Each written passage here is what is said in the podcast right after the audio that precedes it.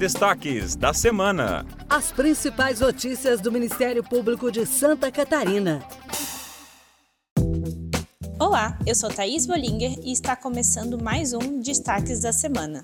E eu sou Eduardo Iarec. Aqui apresentamos as manchetes do portal do Ministério Público de Santa Catarina.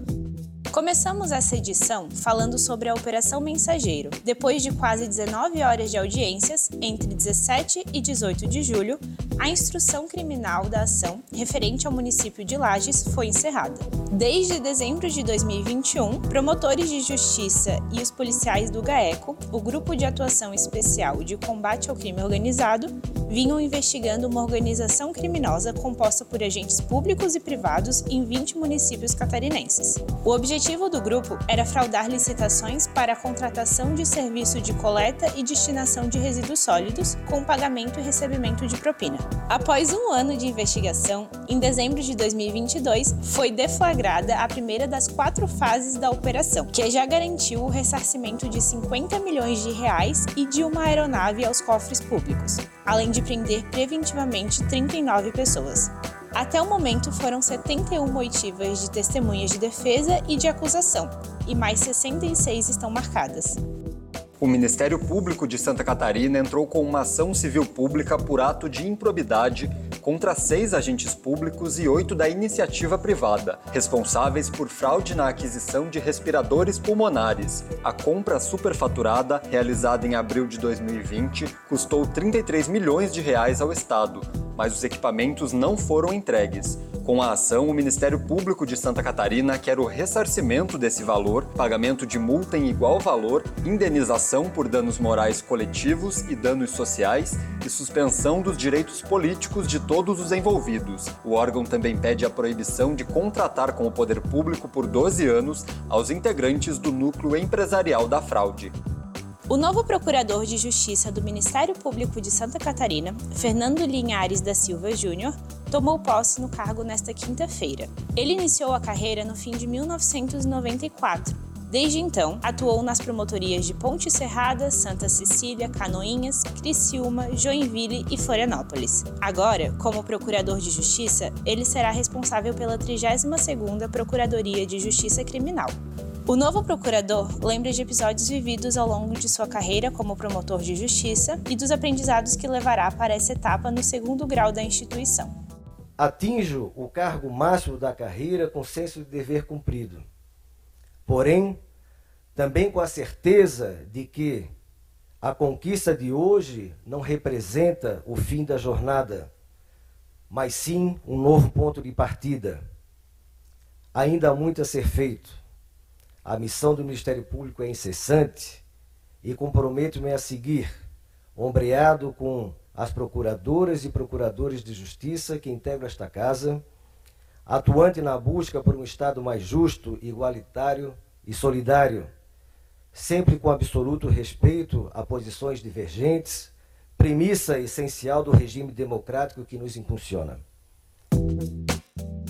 Agora vamos dar um giro pelo estado e acompanhar outras atividades do Ministério Público em Santa Catarina. Em São Lourenço do Oeste, o Ministério Público de Santa Catarina promoveu uma audiência pública para debater o programa Apoia, de combate à evasão escolar. O encontro contou com a participação de integrantes da Gerência Regional de Educação e do Núcleo de Política de Educação, Prevenção, Atenção e Atendimento às Vítimas de Violências na Escola, ligados à Secretaria de Estado da Educação. Também participaram da ação as secretarias de educação dos municípios da comarca, os conselheiros tutelares e representantes das instituições de ensino de São Lourenço do Oeste, Jupiá e Novo Horizonte. O Apoia foi criado em 2001 com o objetivo de combater a evasão escolar e, para isso, mobiliza escolas, conselhos tutelares e toda a sociedade. O programa é vinculado ao Centro de Apoio Operacional da Infância, Juventude e Educação do Ministério Público. Em Canoinhas, o surgimento de uma nova prova do crime durante uma sessão do Tribunal do Júri causou reviravolta no julgamento. Diante da situação, o juízo da vara criminal da comarca decidiu dissolver o conselho de sentença, anulou o julgamento e reverteu a prisão domiciliar do acusado para preventiva em regime fechado. O caso que estava sendo julgado ocorreu em 2021.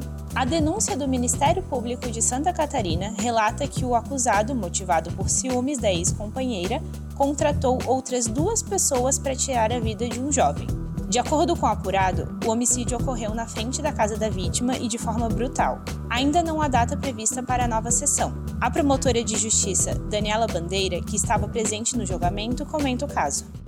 O Ministério Público, representado por mim, pela doutora Bianca Andrighetti e pelo doutor Diego Siqueira, e uma banca composta por 12 advogados de defesa, se reuniu ontem para dar início à sessão que tinha previsão para durar três dias ou mais. Ocorre que na noite de ontem sobreveio uma informação de que um depoimento que havia sido colhido logo após o fato não havia sido juntado aos autos, não havia dado às partes a oportunidade de ter conhecimento do seu conteúdo. Assim, o juiz presidente decidiu por dissolver o conselho de sentença para dar ao novo corpo de jurados a oportunidade de já ter desde o início conhecimento deste conteúdo e também oportunizar às partes o devido contraditório. O Ministério Público requereu então o restabelecimento da prisão preventiva do mandante do crime, pois ele estava em prisão domiciliar tendo em vista que ele é portador de diploma de ensino superior. Mas recentemente o STF declarou a não recepção desse dispositivo, aliado ao fato de que permanecem rígidos todos os fundamentos da prisão preventiva, o Ministério Público a requereu e o juiz a determinou.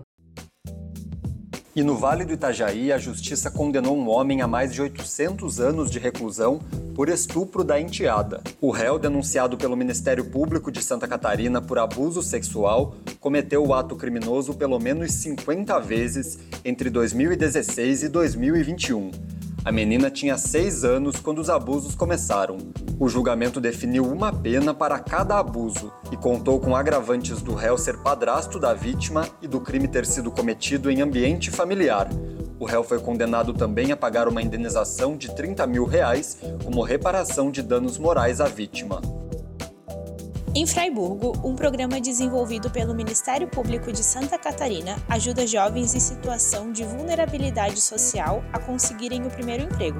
A ação é desenvolvida em parceria com instituições qualificadoras, aquelas que realizam a capacitação de jovens para o mercado de trabalho e mediam um contrato com as empresas contratantes, além de órgãos públicos e privados. Os 18 participantes da primeira turma do projeto Trabalhando Juntos em Fraiburgo participaram do curso durante junho e aprenderam conceitos sobre ética, cidadania e postura profissional.